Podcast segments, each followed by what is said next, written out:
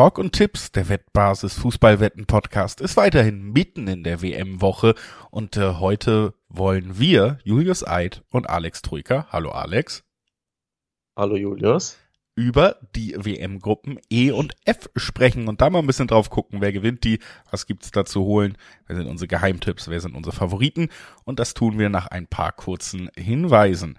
Sportwetten sind ab 18 nicht für Minderjährige gedacht und alle Angaben, die wir in diesem Podcast machen, wenn es um Quoten geht, sind Angaben ohne Gewähr, einfach weil sie sich jederzeit nach der Aufnahme noch verändern können. Und zu guter Letzt, Sportwetten können Spaß, aber auch süchtig machen und wenn das Ganze bei euch zum Problem wird, dann könnt ihr euch an den Support der Wettbasis wenden, sei es per Mail oder per Live-Chat oder ihr guckt mal auf spielen-mit-verantwortung.de vorbei. Auch da gibt es erste Hilfsangebote.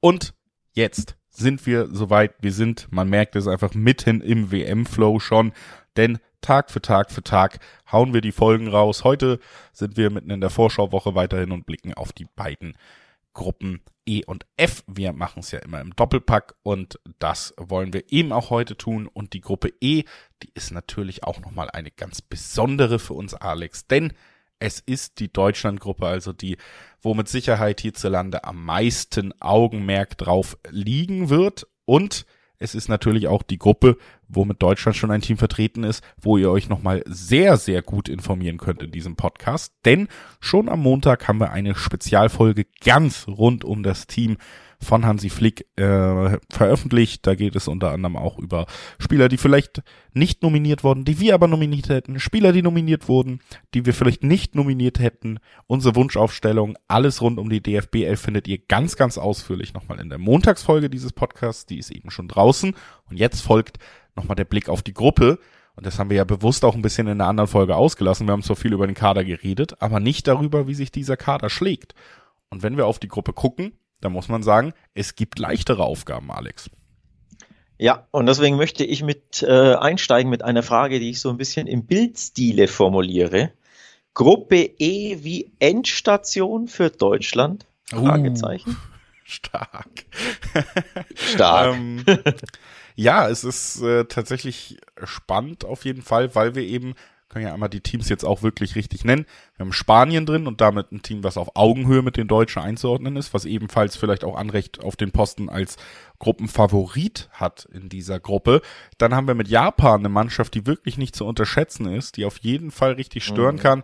Und dann aber mit Costa Rica würde ich schon sagen, eher so einen klassischen Außenseiter. Also hier im Gegensatz zu vielen anderen Gruppen ist eher die Frage, was tut sich oben als was tut sich unten, wenn wir Costa Rica so ein bisschen aus der Rechnung rausnehmen können vielleicht.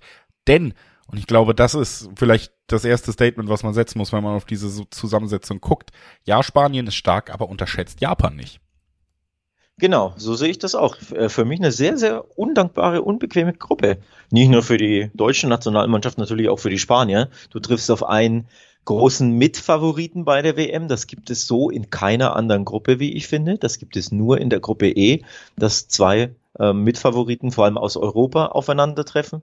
Ähm, und dann hast du mit Japan ein sehr, sehr unbequemes Team, das jeden Favoriten zum Stolpern bringen kann. Ähm, bei der auch viele äh, Spieler aus der Bundesliga spielen. Also da, da kennt man sich sehr, sehr gut. Ich habe jetzt nicht nachgezählt, aber ich glaube locker acht Spieler oder so bei Japan ähm, spielen in der Bundesliga. Also das allein zeigt ja schon auf, die können was, die Spieler. Ne? Endo beispielsweise von Stuttgart, ähm, du hast vorne Son, wir nennen sie ja später wahrscheinlich dann eher den, den Kader ein bisschen von Japan, aber zumindest zeigt das schon auf, da hast du ein sehr, sehr gutes Niveau in dieser Mannschaft, auch wenn der Name nicht so klangvoll ist. Aber wie du schon sagst, keinesfalls darf man die Japaner unterschätzen.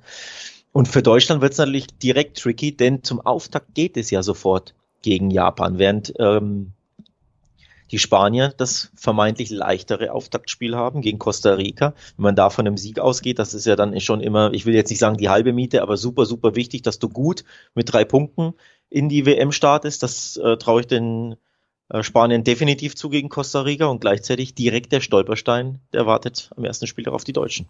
Ja, in dieser Konstellation tatsächlich der erste Spieltag schon so ein bisschen Make or Break, weil es dürfte sehr, sehr schwer werden, eine Auftaktniederlage da dann tatsächlich wieder einzuholen, wenn wir davon ausgehen, dass Japan auch gegen Costa Rica gewinnen kann und da vielleicht sogar Favorit auf diese drei Punkte ist. Also das ist schon eine Konstellation, die gefährlich werden kann.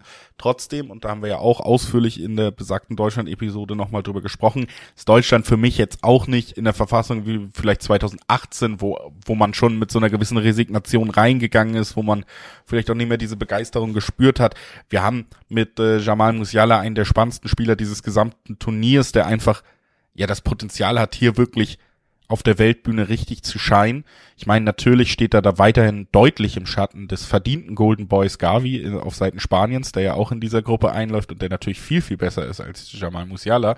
Aber ähm, trotzdem ist er ein herausragender Fußballer, der vielleicht auf der internationalen Bühne jetzt richtig scheinen kann. Du hast junge, spannende Talente bei Deutschland mit Mukoku natürlich auch dabei, der vielleicht auch ähm, ja diese Chance sogar nutzen kann. Und meiner Meinung nach im Gesamtüberblick ist Deutschland schon natürlich noch vor Japan anzusiedeln, was die Kaderqualität angeht. Und jetzt ist natürlich so ein bisschen die Frage, was von Deutschland sehen wir. Das der letzten Löw-Jahre, eines, wo man ja zittern muss, alleine weil man dieses Spiel eben auch nicht selber entscheiden kann, weil man so große Offensivprobleme hat. Oder sehen wir eher, ja, dann doch Hansi Flick, der ja bei Bayern und zu Beginn seiner Zeit als Nationaltrainer auf viel attraktiveren Offensivfußball gesetzt hat natürlich auch viele Spieler aus seiner Trippelzeit bei Bayern jetzt weiterhin zur Verfügung hat. Ich hoffe und denke zweiteres und ähm, sehe dann Deutschland im direkten Duell mit Japan natürlich trotzdem als als Favorit, auch wenn ähm, man trotzdem, wie gesagt, feststellen muss, es wird schwer.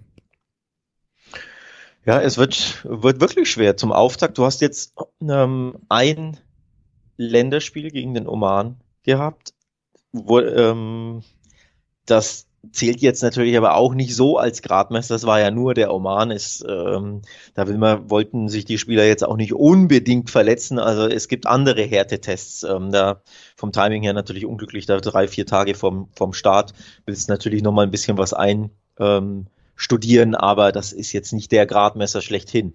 Ähm, der Gradmesser wird Japan und das ist jetzt irgendwie auch ein Kaltstart. Natürlich für, das trifft für alle Nationalmannschaften zu, dass du mit einem Kaltstart quasi in diese WM gehst. Aber wie angesprochen, dann direkt gegen Japan, gegen diese unbequeme, laufstarke Mannschaft, ähm, die auch sehr, sehr viel WM-Erfahrung hat, die auch sehr, sehr viel, ja, wie schon angesprochen, Bundesliga-Erfahrung hat. Ich möchte sie jetzt einfach mal aufzählen. Ko Itakura von Gladbach ist dabei, du hast Maya Yoshida von Schalke, äh, Hiroki Ito vom VfB Stuttgart, das ist die, die Verteidigung, Ritsu Doan von Freiburg, der eine starke Saison spielt, Wataru Endo von Stuttgart, äh, Daichi Kamada, der finde ich eine herausragende Saison bei Eintracht Frankfurt spielt. Ähm, du hast Takefusa Kubo von Real Sociedad aus La Liga und eben äh, ganz vorne den, den Star, äh, nein, nee, ganz vorne nicht. Son ist ja Südkorea, hätte ich jetzt beinahe durcheinander gebracht, aber allein diese diese Namen zeigen schon auf, da ist sehr, sehr viel Bundesliga-Klasse in diesem Kader. Also da ist, das ist eine sehr homogene, laufstarke, erfahrene Mannschaft. Deswegen Kaltstadt gegen Japan. Ich will es nicht Make or Break nennen, denn ein Unentschieden wäre jetzt kein Untergang. Nur du wirst halt direkt schon unter Druck als ja. Deutschland. Und äh, Unentschieden gegen Japan, wenn gleichzeitig Spanien gewinnt, dann rückt schon Platz eins wahrscheinlich ein bisschen in die Ferne. Das ist so, obwohl man das Ganze auch umdrehen muss aus meiner Sicht und sagen kann, Japan ist eben einfach der, der dritte Stolperstein in dieser Gruppe. Deutschland ist genauso einer und Spanien ist genauso einer und Spanien kann auch über all diese genannten Steine stolpern. Ne? Also wir haben es jetzt bis jetzt so ein bisschen so aufgezogen aus deutscher Sicht, dass es schwer wird. Aber ich glaube auch Spanien ist für mich jetzt zum, wirkt nicht immer so allmächtig wie zum Beispiel Argentinien, wo wir in der letzten Folge gesagt haben, die gewinnen vielleicht sogar alle Spiele. Auch Spanien ist für mich eine Mannschaft und das konnten wir ja auch durchaus schon oder Luis Enrique bei der EM zum Beispiel beobachten, die sich dann eben manchmal so, so schwer vorm gegnerischen Tor tun einfach, dass sie ein Spiel nicht entscheiden. Und wenn sie ein Spiel nicht entscheiden, dann kann Deutschland sie besiegen und dann kann Japan sie auch besiegen. Also für mich ist es tatsächlich eben auch so, dass Japan immer noch eher Chancen auf Platz drei hat, aber vielleicht einem von beiden Favoriten wirklich wehtun können und damit auch so ein bisschen Einfluss auf die Gruppe haben. Auf der anderen Seite Spanien für mich tatsächlich auf einem ziemlich ähnlichen Niveau wie Deutschland. Also ich sehe hier auch nicht, dass Spanien für mich der ganz klare Gruppenfavorit vor Deutschland ist. Für mich kann es tatsächlich sogar so ausgehen am Ende, dass Deutschland diese Gruppe gewinnt, obwohl sie so schwer ist. Ähm, kann ich mir auch gut vorstellen tatsächlich. Und zwar auch aufgrund der Gruppenkonstellation, weil Deutschland am letzten Spieltag gegen Costa Rica spielt und wir hatten ja das Wort Kaltstart benutzt beim dritten Spieltag ist die Mannschaft einfach eingegroovt und besser im Flow als beim ersten. Und dadurch, dass Deutschland am dritten Spieltag gegen die vermeintlich schwächste Mannschaft ähm, dieser Gruppe E ran muss, denke ich, dass es dann am besten läuft. Während Spanien direkt seinen Kaltstart gegen Costa Rica hat und sich sowieso mit dem Tore schießen schwer tut in den letzten Wochen, Monaten, Jahren unter Luis Enrique, schießen die Spanier einfach sehr, sehr wenig Tore. Immer wieder ähm, knappe 1 zu 0, auch mal äh, überraschende Unentschieden. Sie haben jetzt in der Nations League zwar das Halbfinale erreicht, also das Final Four in einer schweren Gruppe mit Portugal, aber auch nur acht Tore in sechs Spielen geschossen. Und auch äh, im, in der Quali waren sehr, sehr knappe Spiele dabei, unentschieden zu Hause gegen Griechenland. In Georgien haben sie in der Nachspielzeit, glaube ich, mit Ach und Krach 2 zu 1 nach Rückstand gewonnen. Also Spanien tut sich generell, auch wenn sie immer ihre gefühlt 80 Prozent Ballbesitz haben und ihre 800 Pässe haben, aber sie tun sich mit dem Tore-Schießen grundsätzlich schwer. Und Deswegen glaube ich am Ende oder kann mir gut vorstellen, dass am Ende Deutschland die Gruppe gewinnt aufgrund der Tordifferenz, weil sie erst als letztes gegen Costa Rica spielen und dann einfach höher gegen Costa Rica gewinnen, als die Spanier das tun und im direkten Vergleich unentschieden spielen. Das kann ich mir sehr gut vorstellen. Also Deutschland, Ach und Krach gegen Japan. Ich tipp's jetzt mal ein bisschen durch. So ein 2-1 gegen Japan, wirklich mit Ach und Krach.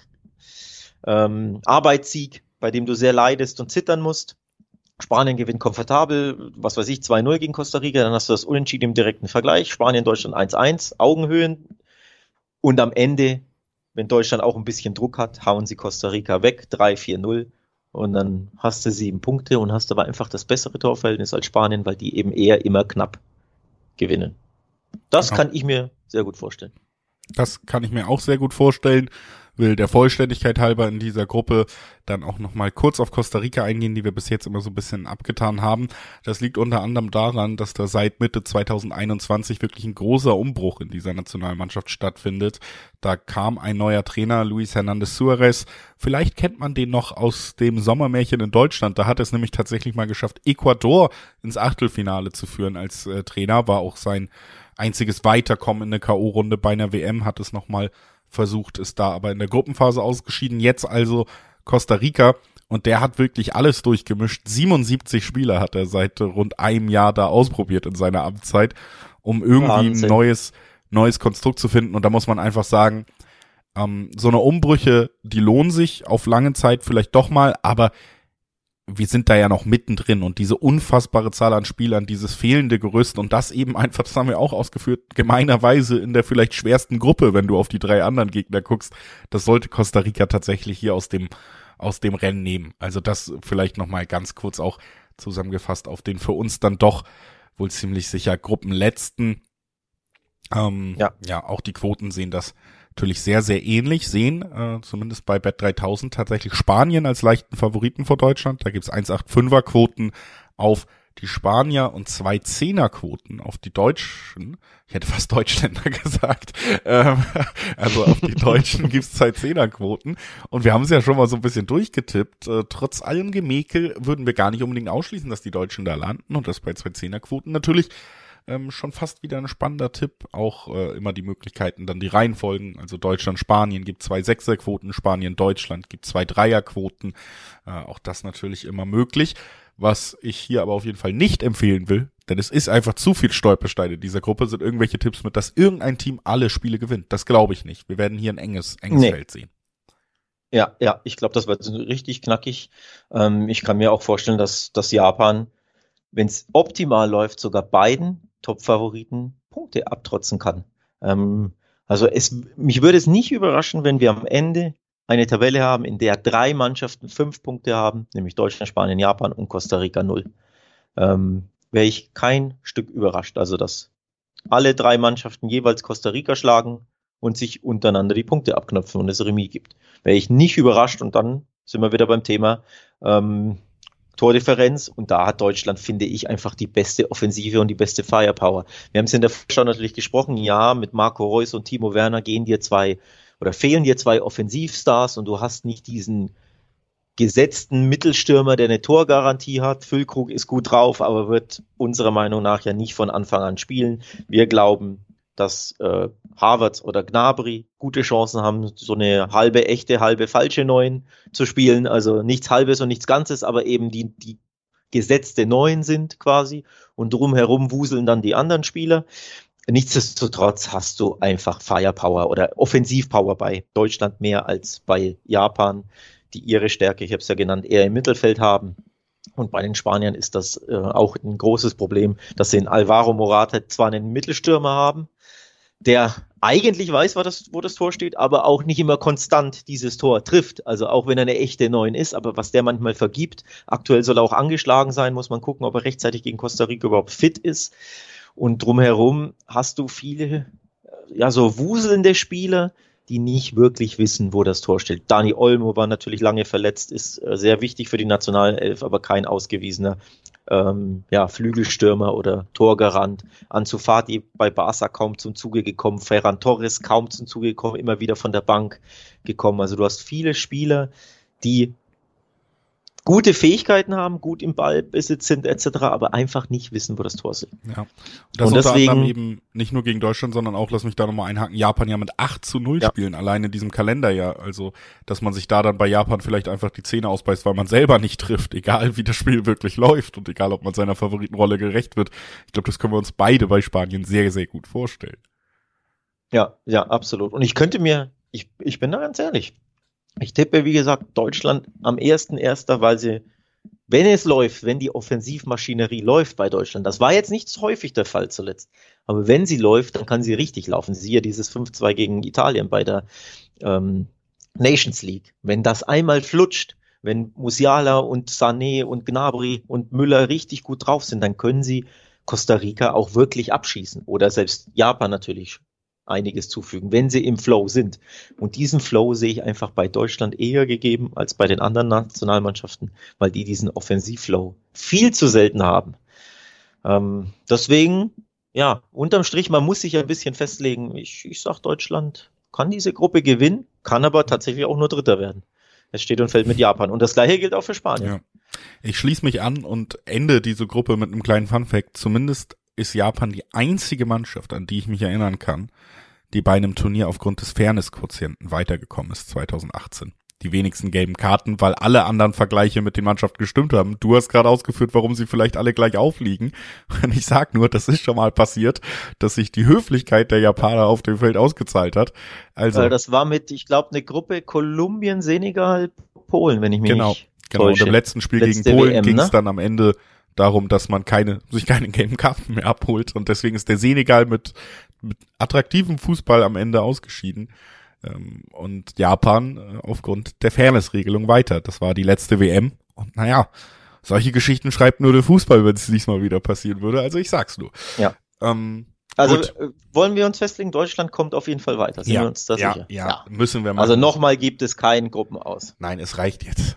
Wir, das akzeptieren wir hier im Podcast nicht. Es reicht jetzt. Wir wollen mal sehen, wie weit es geht in den K.O.-Runden auch und ein bisschen, ey, so blöd das auch ist, aber es macht auch einfach mehr Spaß, eine WM zu verfolgen im eigenen Land, wenn das eigene Land noch ein bisschen mitspielt, weil du einfach merkst, okay, es gibt mehr Events drumherum, es ist mehr Gesprächsthema einfach. Ich hatte das Gefühl, die WM war zur Hälfte halt beendet 2018 nach, nach drei Spielen und das, das müssen wir nicht nochmal haben. So, damit haben wir, glaube ich, alles rund um die Gruppe E gesagt. Ausführlich dazu gibt's wie gesagt, auch noch den Blick von uns explizit auf die deutsche Nationalmannschaft, die ihr gesondert in der Sonderfolge abrufen könnt. Und es gibt noch viel, viel, viel mehr. Unter anderem beidfüßig das Videoformat von Wettbasis. Auch da wird sich natürlich ausführlich jetzt schon mit der WM beschäftigt, das große Thema der Fußballwelt. Unter anderem Julia Simic dabei, Guido Buchwald, also auch namhafte Gäste, die gemeinsam auch auf die Gruppen blicken, auch auf die deutsche Nationalmannschaft blicken. Also wer ein bisschen mehr Bild noch dazu will oder vielleicht auch einfach die Meinung von anderen Experten und Expertinnen als uns, dem sei auch beidfüßig das Wettbasis-Videoformat nochmal ganz dicht ans Herz gelegt. Und wir machen jetzt den Sprung in die nächste Gruppe. Es ist die Gruppe F, in der Belgiens goldene Generation seinen letzten Versuch vielleicht wagen kann, noch was zu holen. Und das tut, tun sie gegen Kanada, gegen Marokko und lustigerweise gegen Kroatien, deren goldene Generation auch immer noch irgendwas gewinnt, was mich seit zwei Jahren, das wissen Hörer dieses Podcasts, eigentlich nur noch verwirrt. Ja, ne, was gewinnt, muss man abwarten. Aber sie stehen äh, im Nations League Final vor, die Kroaten. Ja. Ziemlich überraschend. Und, äh, in einer sehr, sehr unbequemen Gruppe mit Frankreich und Dänemark wurden sie Erster. Vier Siege in Folge. also haben sich auch eben in Form gespielt. Ne? Gerade die letzten vier Spiele haben sie halt gewonnen und sich dadurch ja. ganz nach oben gesetzt. Ja. Und Luka Modric, der ich weiß gar nicht, wie alt er ist. 36, 37, 38, 39, wie auch 48. immer, man sieht ihm nicht an, vor allem vor allem auf dem Fußballplatz sieht man es ihm nicht an. Also die goldene, Generation hält sich weiterhin. Der Vize-Weltmeister, der amtierende, das ja. vergisst man ja recht schnell, ähm, der weiterhin zeigt, das ist eine Mannschaft, die als Underdog immer wieder ja, gut funktioniert. Wenn man ihnen wenig zutraut, auch gerne mal in schwierigeren Gruppen. Nicht, dass jetzt Gruppe F so schwierig ist, aber allgemein gesprochen, wenn sie nicht der Favorit sind, da fühlen sie sich wohl, sie ärgern besagte Favoriten gerne mal bei der WM, in der Nations League zum Beispiel und können dafür für einen Upset sorgen. Und meine Frage ist deswegen, könnte Kroatien Gruppe F sogar vor Belgien gewinnen? Ich glaube, das könnten sie. Ob das passieren wird, das werden wir jetzt in den nächsten Minuten mal ein bisschen mehr ausklamüsern müssen. Aber ja, sie haben mich immer wieder eines Besseren belehrt. Ich habe gesagt, gut, jetzt ist der Gesamtschnitt des Alters, haben sie irgendwie, die Elf ist, die, die Startelf ist gemeinsam 36,9 Jahre alt gefühlt. Jetzt reicht's langsam mit der guten Leistung. Aber Kroatien hat eine Mannschaft, die genau weiß, was sie kann und das auch gut umsetzt, ne, und einfach dadurch schlagkräftig wird. Das muss man sagen. Belgien, natürlich ähnliche Situation. Die Spieler sind alle nochmal vier, fünf Jahre jünger, aber eine goldene Generation, ich habe es gesagt, die immer nachgesagt wurde und natürlich allen voran mit Kevin De Bruyne. Ich meine, da könnte man jetzt sogar eine große Diskussion aufmachen. Modric oder Kevin De Bruyne, wer ist der bessere Mittelfeldspieler? Da gibt es sicherlich äh, ein paar Leute, die links und ein paar Leute, die rechts gehen. Also da, da gibt's einfach tolle Spieler und die stechen beide in dieser Gruppe raus, diese Mannschaften, weil man eben dann auch mit äh, Marokko eine Mannschaft hat, die äh, so 1986 das letzte Mal die KO-Runde überhaupt erreichen konnte bei einer WM und mit Kanada, die seit 36 Jahren das erste Mal überhaupt wieder WM spielen, also jetzt auch nicht unbedingt die allergrößten Fußballnationen. Und um unsere Diskussion vielleicht so ein bisschen einzuschränken wieder, du kannst mir natürlich jederzeit widersprechen, würde ich kurz Kanada abhandeln, die für mich hier eben auch als nicht sehr bekannte Fußballnation, als kleines Fußballland, wo ja auch andere Sportarten einfach vorherrschen, für mich die, die Mannschaft sind, die ziemlich sicher am Ende, am Ende der Tabelle stehen werden. Ähm, da seien trotzdem ein paar Worte zu gesagt. Sie haben es jetzt nach 36 Jahren wieder geschafft. Sie haben natürlich auch äh, mit äh, Alfonso Davis einen herausstechenden Superstar. Trotzdem im, im Fokus alle, die Torschützen gerne tippen. Sile Laren heißt der Topstürmer in 16 WM-Quali-Spielen hat er 13 Treffer erzielt. Ich glaube, wie gesagt, trotzdem, dass es nicht reicht. Lobend wollen wir aber auch noch hervorheben, dass Trainer John Hurtman sie nach 36 Jahren zu diesem Turnier geführt hat. Und der hat eine Menge Turniererfahrung, aber mit Frauenfußballteams. Ist ja ein Weg, den wir noch gar nicht so oft gesehen haben, dass Trainer wirklich vom Frauenfußball zum Männerfußball kommen.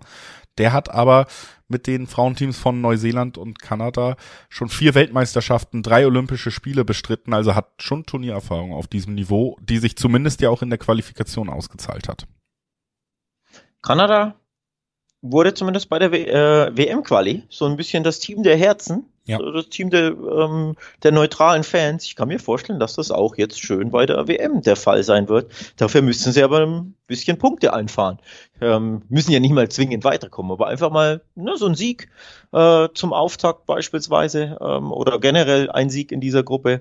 Ähm, why not? Auftakt, weil er nicht schwer ist, direkt gegen Belgien. Aber ähm, gegen Marokko würde ich den Kanadiern zumindest was zutrauen. Also mindestens Platz drei würde mich schon freuen, wenn Kanada den, den holt und äh, auch wenn es dann nicht zum Weiterkommen reicht. Also ich glaube da, das ist eine Na Nation, die gucke ich mir genauer an ob ja. äh, Davis da in offensiverer Rolle, er war, er war ja in Kanada eigentlich Flügelstürmer, ne? Und mhm. wurde ja dann bei den Bayern erst umfunktioniert zum, zum Linksverteidiger. Aber ich meine, bei Kanada spielt er offensiver. Dass er vorne äh, auf dem Flügel richtig. So wurde er auch noch ähm, als Transfer verkündet, ja, in Bayern. Also. Genau. Und deswegen allein auf Davis Rolle bin ich ähm, bin ich sehr gespannt.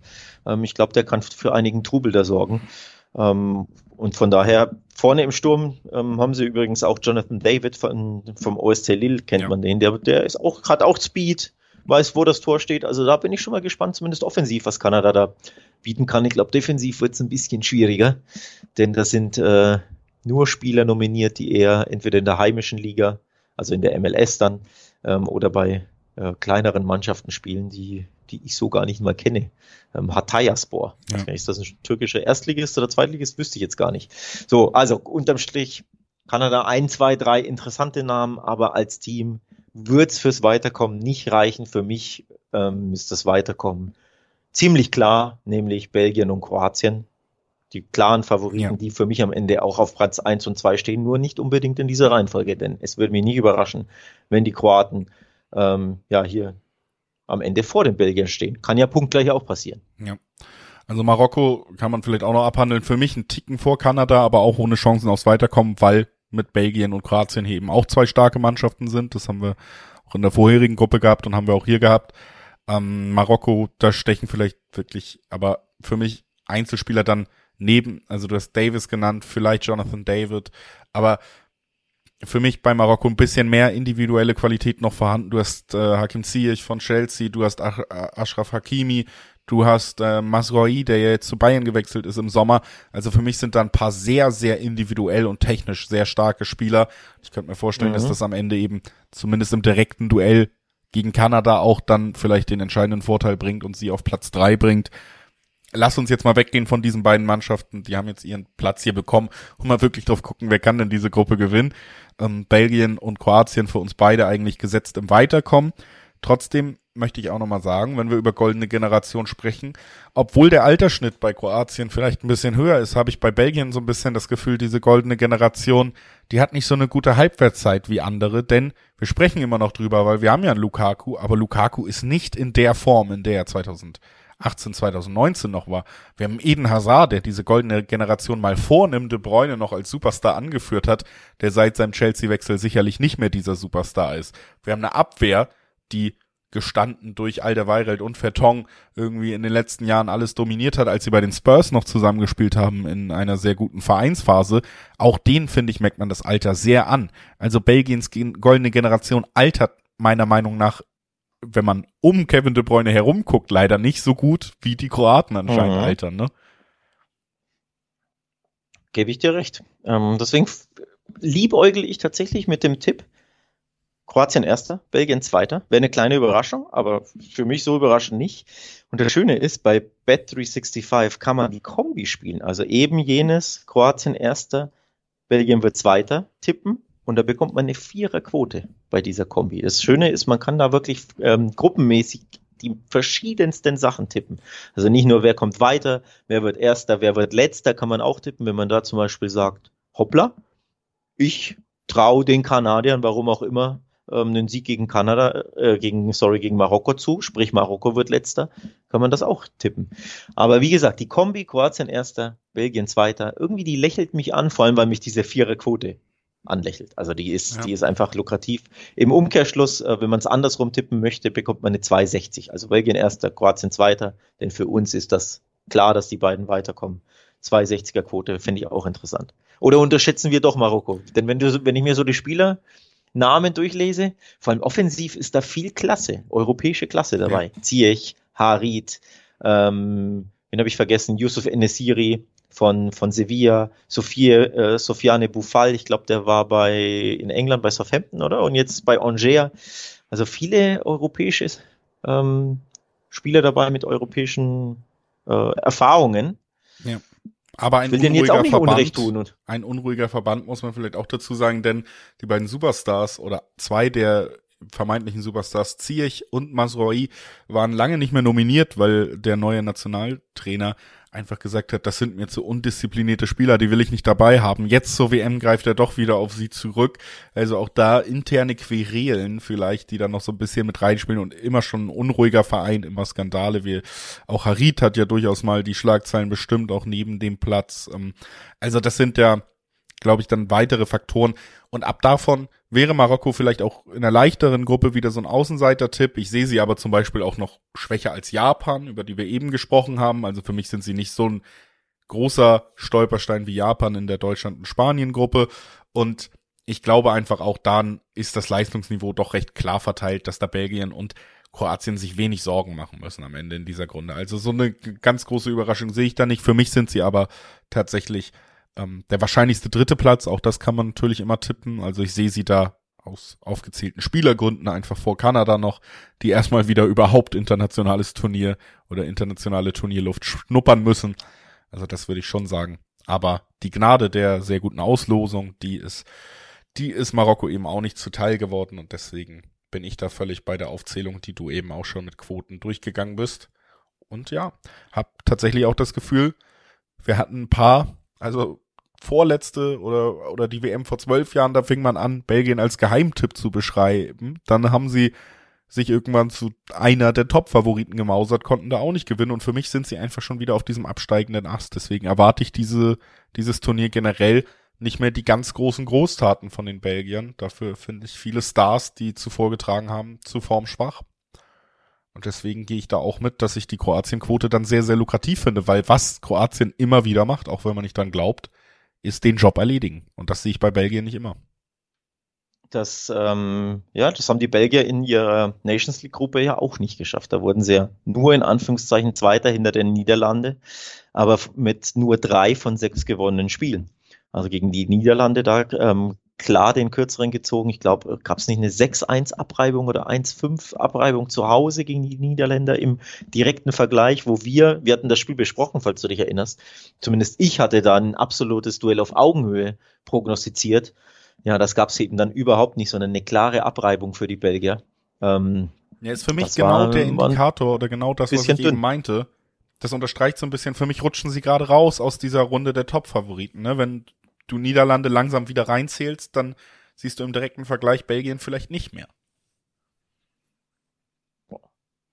Ja, also gut, sind wir uns einig. Kroatien kann den kleinen Belgien-Upset schaffen. Mal schauen, ob es so kommt am Ende oder ob doch Marokko den kompletten Upset schafft und am Ende wird Belgien nur Dritter. Trauen wir uns mal wieder nicht zu tippen, aber hätte was, ne? Hätte was. Kroatien erster, Marokko zweiter, Belgien dritter, hätte was. In, wenn äh, Japan, wenn Japan statt Marokko dabei wäre, würde ich das mal wirklich ernsthaft in die Runde werfen. Na gut. Na gut, mal sehen, wie, ob das so kommt.